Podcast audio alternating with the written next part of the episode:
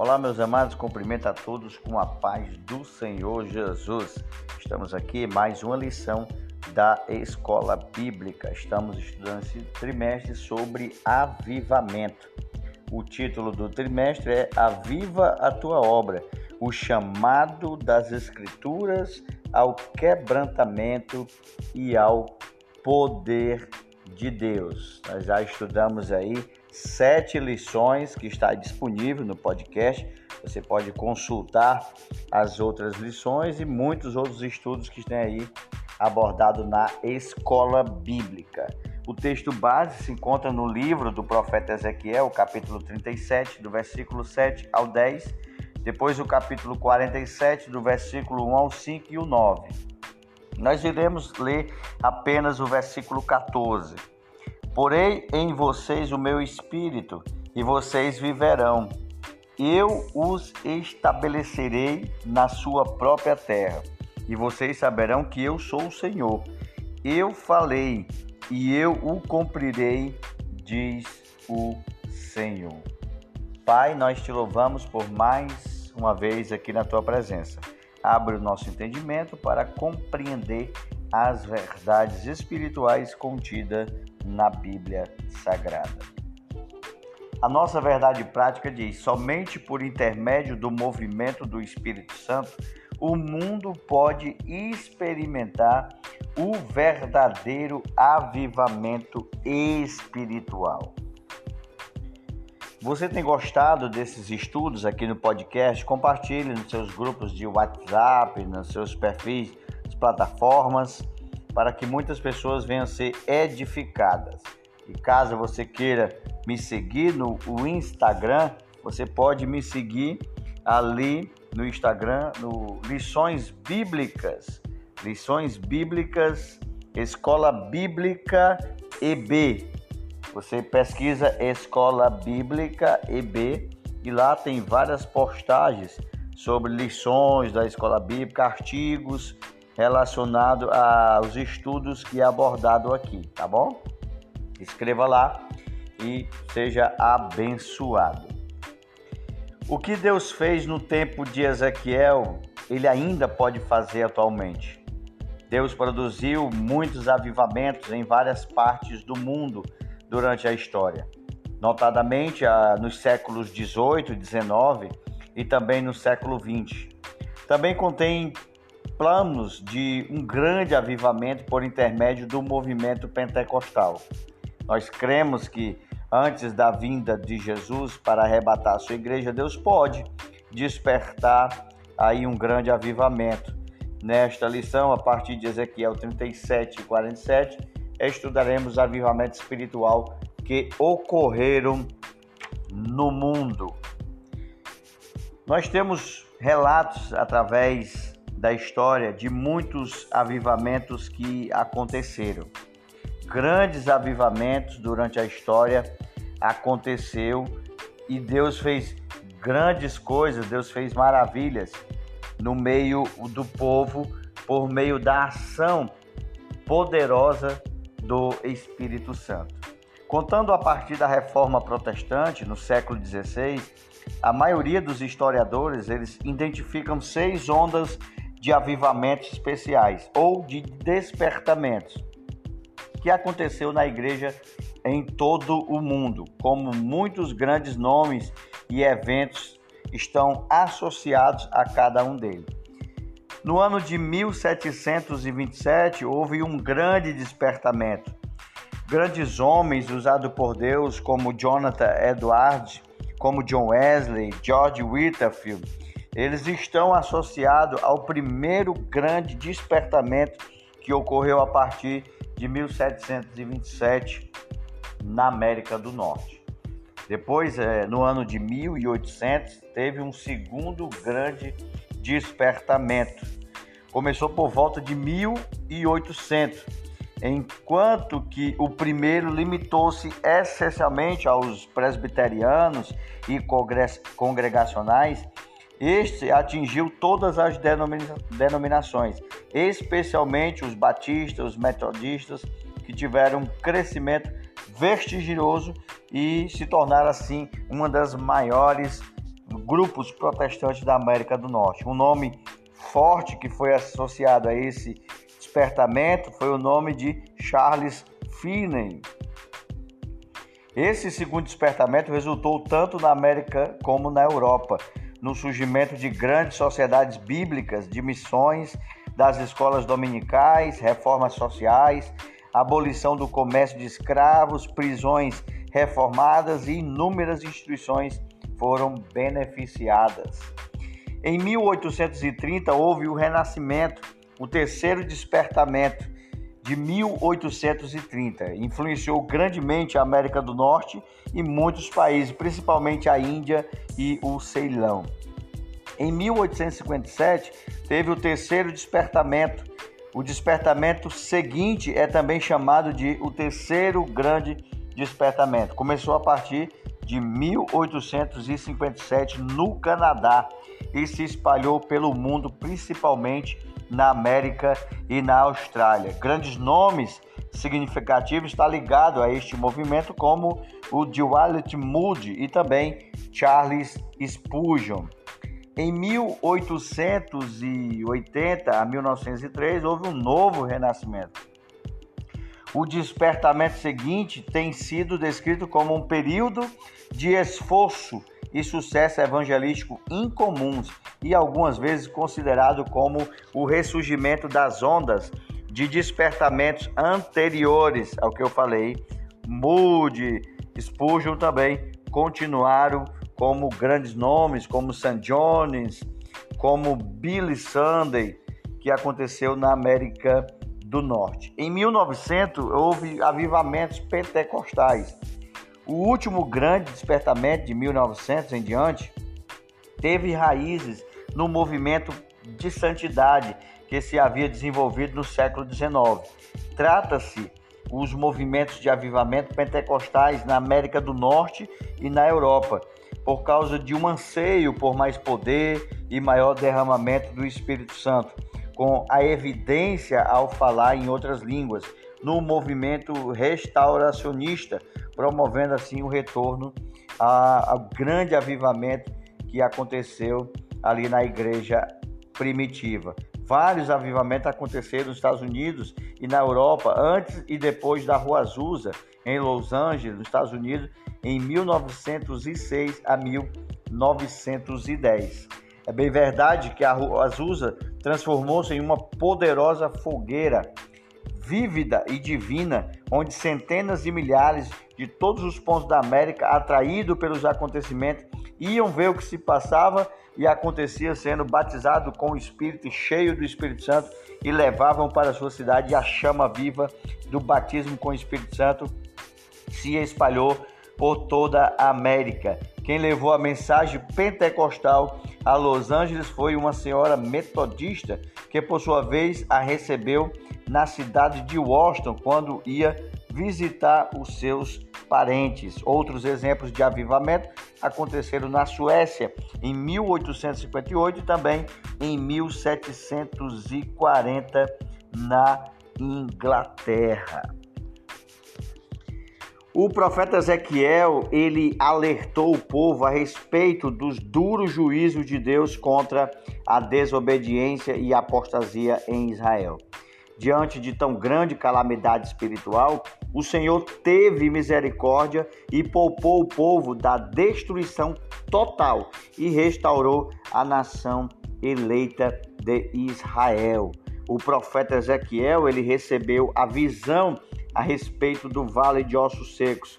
Essa visão era uma representação do estado de Israel e do estado espiritual do povo de Israel. Deus ordenou a Ezequiel que ele profetizasse sobre os ossos secos.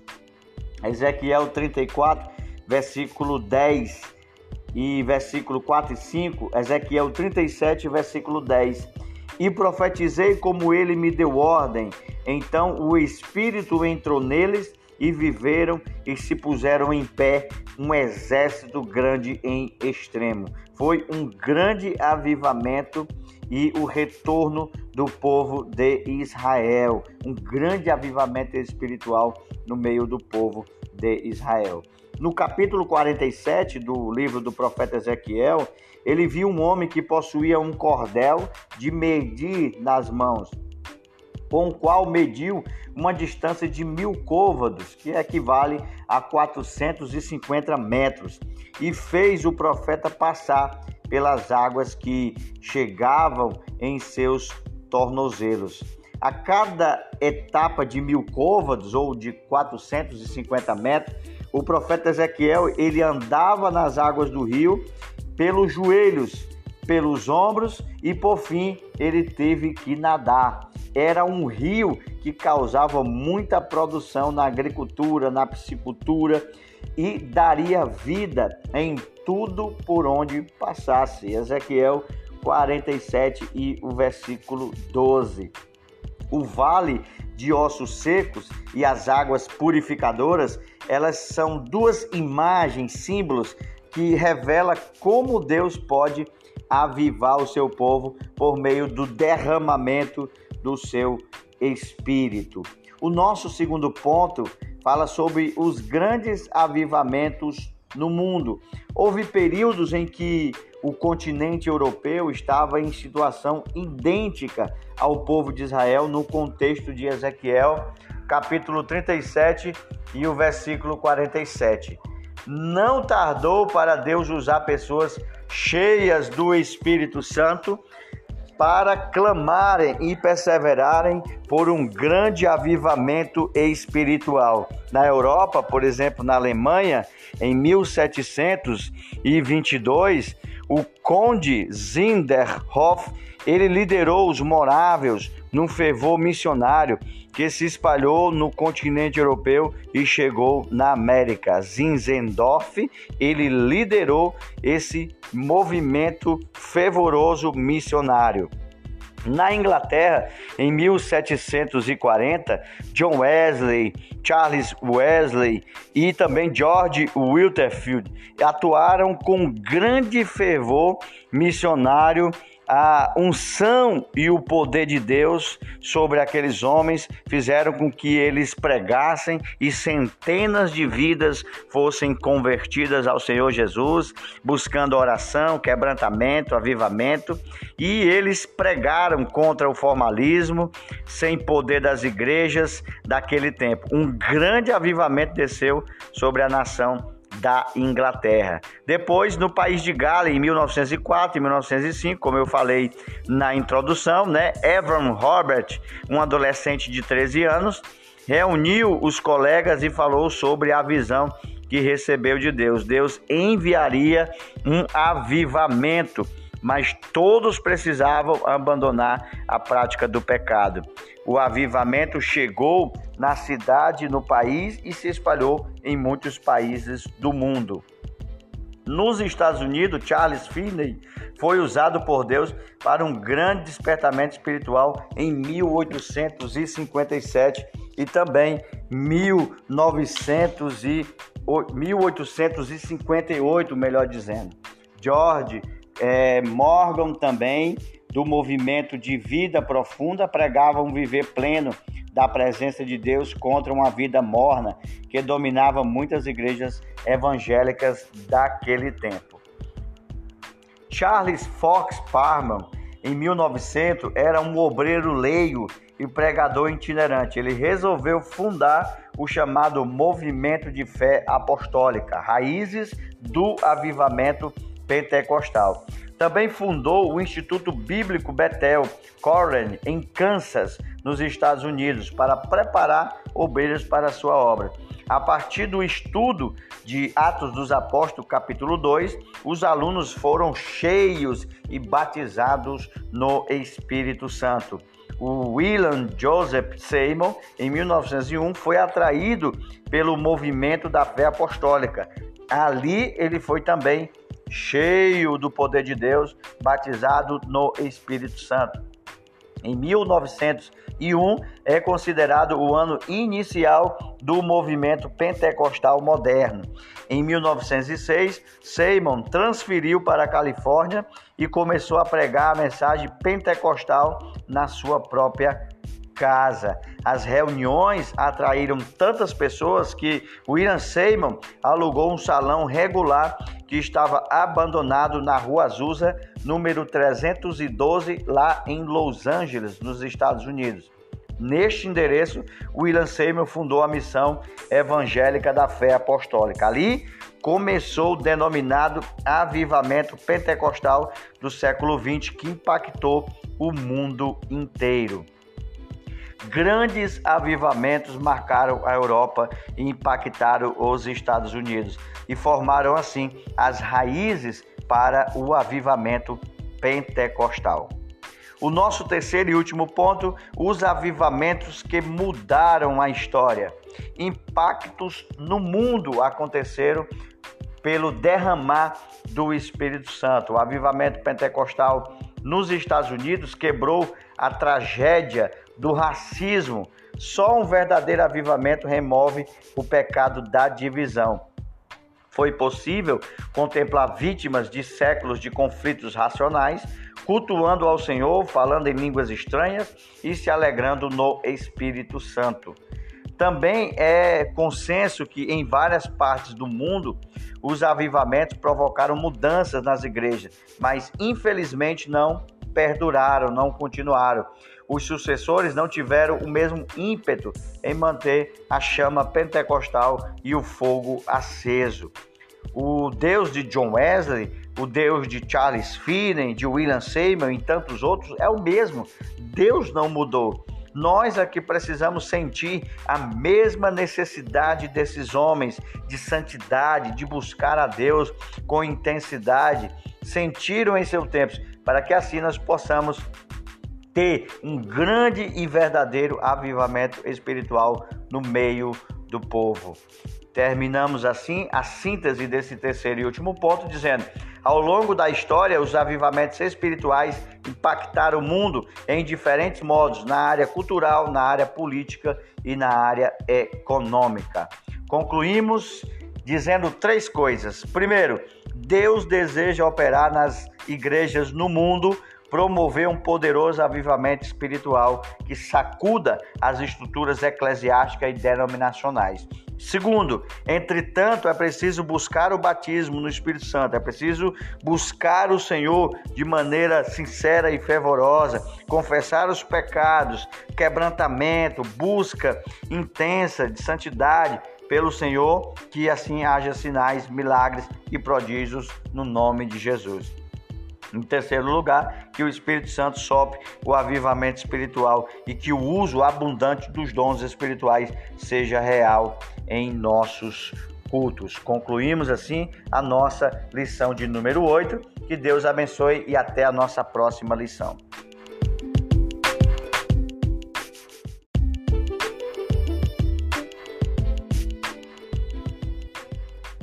Meus amados irmãos, cumprimento mais uma vez com a paz do Senhor Jesus. Estamos aqui para mais uma lição da Escola Bíblica, a lição de número 9, o avivamento pentecostal no Brasil.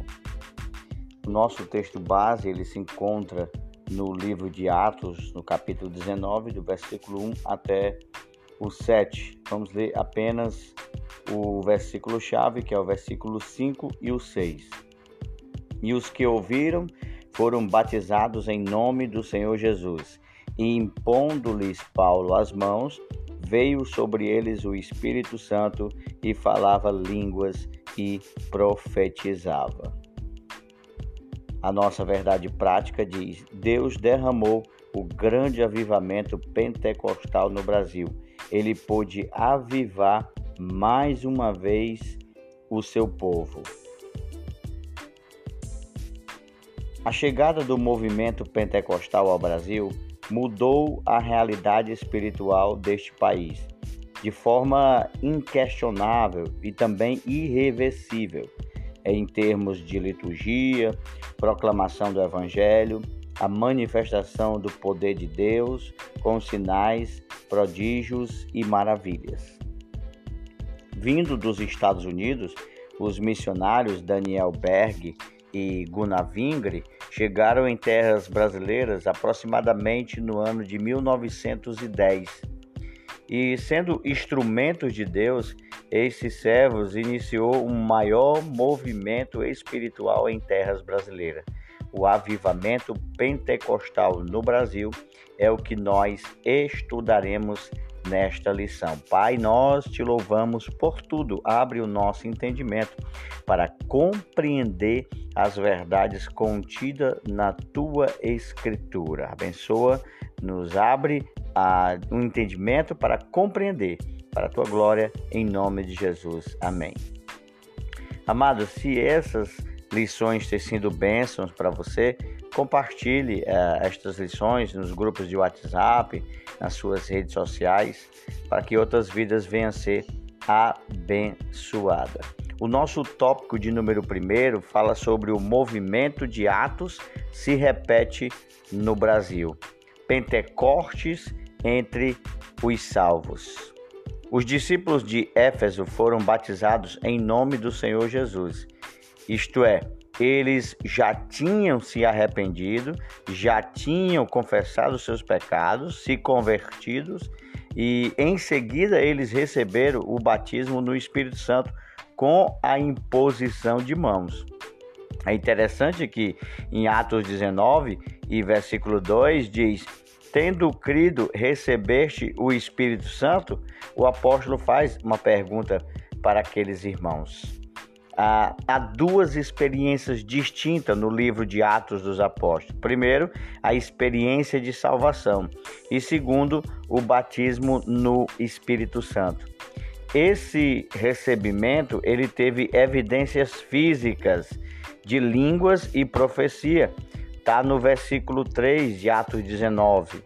A experiência do batismo no Espírito Santo, ela é tão diferente, tão distinta da salvação que aquela pode ser identificada fisicamente por meio de línguas como confirmação do dom de Deus. Os missionários suecos Daniel Berg e Gunnar Vingre chegaram no Brasil em 1910, 19 de novembro de 1910. No início do século XX, predominava a existência das igrejas históricas ou que nós chamamos de tradicionais. Havia muitos cristãos que experimentaram a salvação em Cristo, mas nunca havia experimentado o batismo no Espírito Santo. As experiências gloriosas de Atos dos Apóstolos passaram a se repetir em terras brasileiras. No Brasil, houve um chamado de Deus para que o povo vivesse na plenitude do Espírito Santo. O nosso segundo ponto, ele trabalha sobre o nascimento de um novo movimento. A pregação do avivamento pentecostal. A pregação dos missionários chamou a atenção das igrejas tradicionais, causando incômodo e preocupação. Daniel Berg e Gunaving, por exemplo, eles não foram aceitos pelos pastores das igrejas eh, batistas tradicionais ou igrejas históricas. A irmã Celina de Albuquerque, que era membro de uma igreja tradicional, ela aceitou a mensagem do Evangelho das Boas Novas sobre o batismo no Espírito Santo e orou para que Deus confirmasse se aquela doutrina estava correta.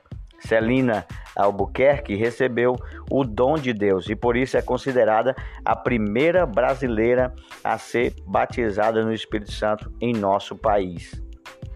Outros irmãos também se juntaram a a irmã Celina, e foram também batizados no Espírito Santo. A direção da igreja convidou os irmãos a favor dessa doutrina a deixar a igreja. Assim inicia uma história de perseguição ao movimento pentecostal no Brasil. Os perseguidores tentaram impedir o ato batismal no Pará. Um deles até sacou um punhal para investir contra o missionário Gurnavingre.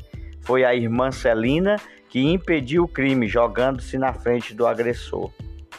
Uma casa de pregação foi cercada, foi apedrejada, os crentes tiveram de sair para se proteger. Histórias como essa são abundantes no desdobramento do movimento pentecostal no Brasil. Entretanto, Deus deu livramento ao seu povo.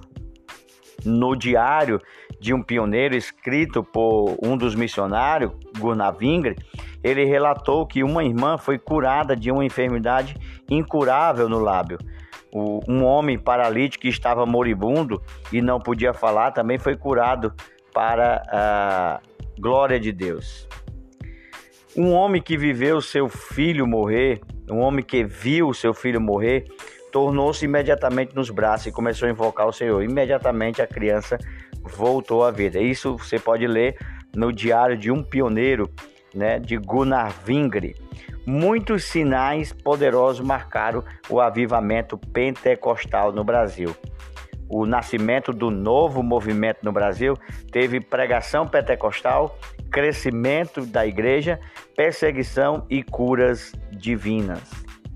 O nosso terceiro ponto, a expansão do avivamento pentecostal.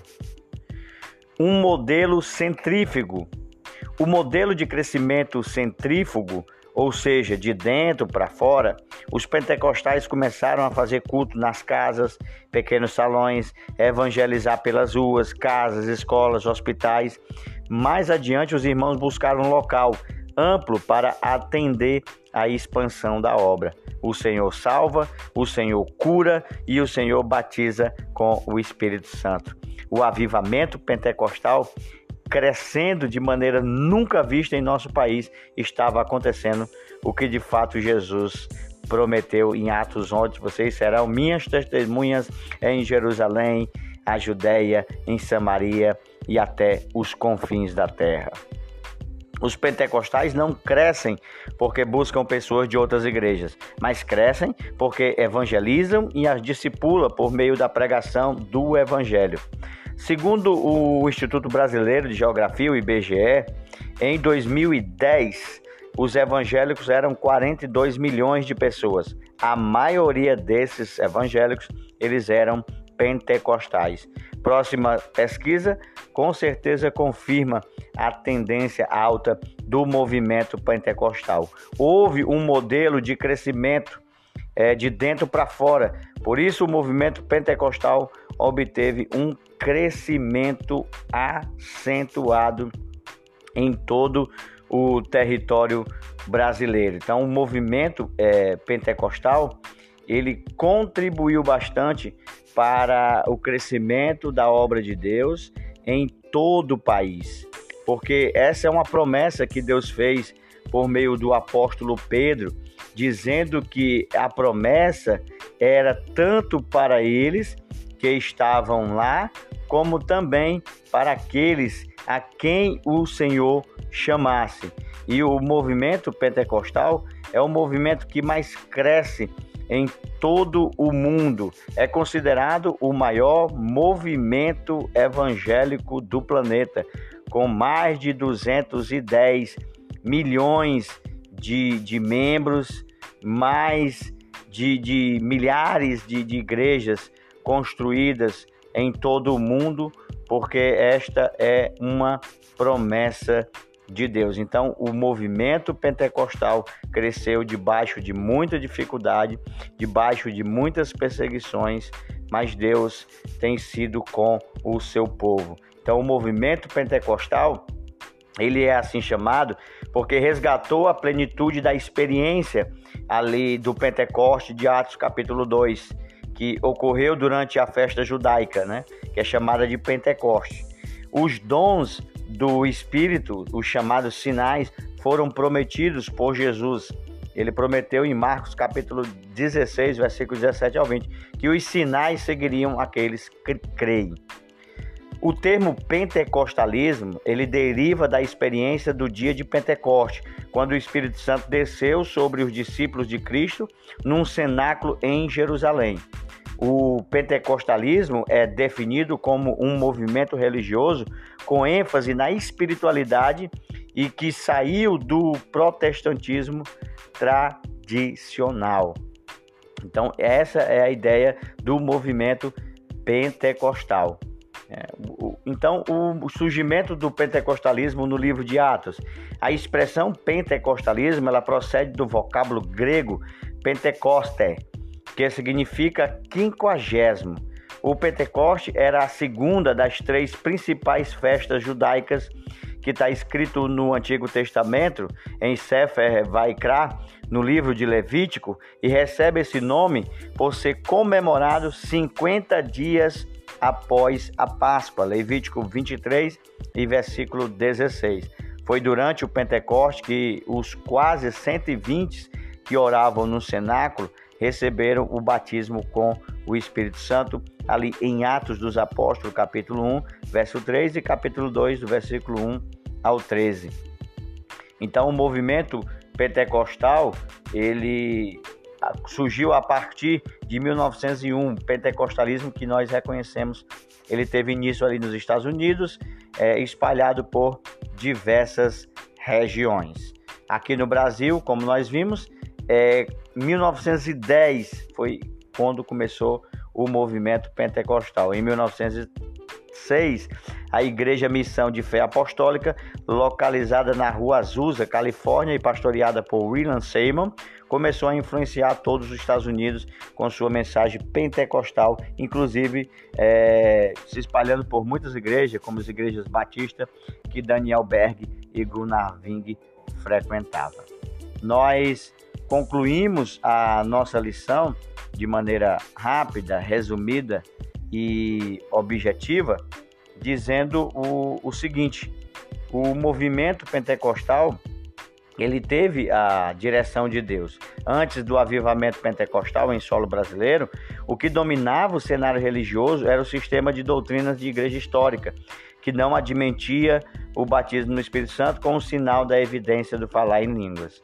Em segundo lugar, essas manifestações espirituais fundadas na palavra de Deus são marcas do verdadeiro avivamento pentecostal. Que Deus abençoe e até a nossa próxima lição.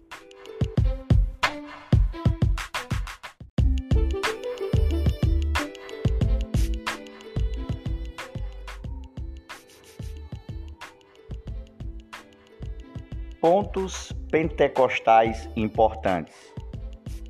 Os pentecostais enfatizam uma experiência pós-conversão conhecida como batismo no Espírito Santo. A singularidade do ensino dos pentecostais, contudo, é que os dons do Espírito, o charismata ou carismas, devem normalmente acompanhar esta experiência de batismo e continuar a ser manifestado na vida do crente e na igreja. Os dons mais frequentemente enfatizados pelos antigos pentecostais era o falar em línguas e os dons de curar.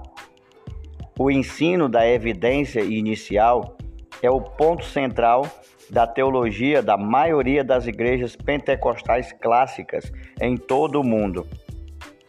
Este ensino enfatiza que o falar em línguas, glossolalia no grego, desconhecida do falante, é o primeiro sinal necessário para se saber que alguém recebeu a experiência pentecostal.